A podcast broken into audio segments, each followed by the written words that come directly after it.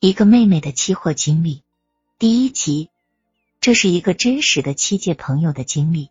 这位朋友如今芳龄二十五，其二零零零年九月携四万元来期货界。刚入门时什么也不懂，只知道这是个大多数赔钱的地方。于是乎进的门来，看见大伙都在小麦上做多，就傻大胆的勇当少数人去卖空。正好碰上正卖黑霹雳事件发生。短短三个月时间，资金由四万滚到了九点六万，其乐不可支，可想而知。但乐极生悲，二零零一年成了他的滑铁卢之年。其年内每次操作都不顺手，每次都踏错方向，亏钱而出。到二零零二年一月为止，九点六万变成了四百多元，可以说是被市场踢出去了。此后他在市场杳无音信。谁知二零零二年十月又回来了，仅入市了五千元钱。入市当天就以九千八百四十元每吨价格买入一手天骄，半个月不到资金变成两万。同年十二月最后一个交易日，又在一万零九百八十元每吨买入七手天骄。今年元月资金变成了十五万。三月三十一日又全仓反空天骄，半个月资金达到四十万多。出来后休息了一个多月，五月十九日又跑到强麦上做空，两百点获利走人，又赢了二十万多。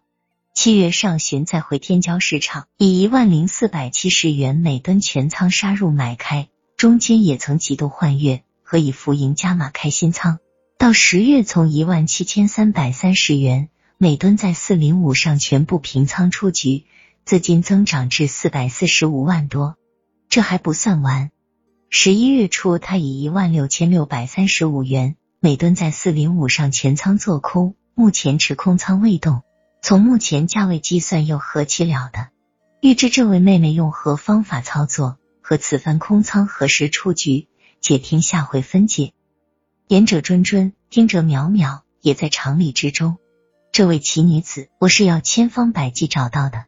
皇天不负苦心人，当二零零三年十月十九日。见到这位名叫霞妹的姑娘时，发现我们三年前就认识。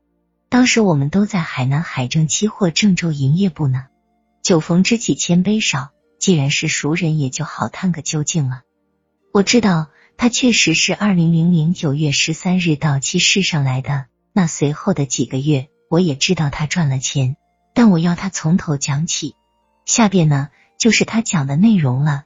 其中在刚开始时涉及到我个人的事，也使我感到非常汗颜，请大家不要笑话我了。言归正传，霞妹是二零零零九月十三日来七市开户的。国庆节前她没做单，主要原因是胆小，用她的话说是心跳的快，手都打颤。但她虚心好学，每天早上第一个来营业部，先看当天的期货日报，接着向营业部经理咨询行情。本人由于当时经常在期货日报上发表评论，更是他咨询的重点。我当时手边有一本书叫《古坛圣经》，也被他借去了。他每周四准时参加上海金源期货郑州营业部举办的期货沙龙活动。当时市场上真是一片看涨之声，例如证交所交易部徐主任等官员在期市沙龙上公开鼓励大家做多。大户徐先生在浙江中大期货公司作为主力，怎么操作是在郑州市场上人人皆知的话题。市场上已经看不到任何空头的议论。记得上海南都期货公司郑州营业部的田先生在期货日报上发表了一篇七千张仓善意味着什么的文章，马上引来浙江某期货公司王先生的批评反驳。在这样的气氛中，他怎么去做空了呢？当我问他这个问题时，他诡秘的笑着说：“杨老师，古台圣经里巴鲁克的故事很清楚呀。当大多数人都一边倒的时候，巴鲁克就要反向出击了。他告诉我，当年国庆节休息那几天，他心里最乱，既怕大多数人都对，就他一个人错多丢人哇，又怕下空单后主力在往上拉，他受不了。但毛泽东的一句名言。”真理往往在少数人手里，和毛泽东写给女儿李讷的格言，在命运的前头痛击下，但绝不回头，也从精神上给了他勇气。大不了就是四万元钱豁出去了。终于在国庆节后的第二个交易日，他以悲壮情怀，以一千五百三十一元每吨将四万元全部做了空单。当天不跌反涨，被套了几个点。收市后他来问我，我也记得让他止损出来。他笑了笑，说赔了再去找他爸妈要。我当时还认真劝他不要任性。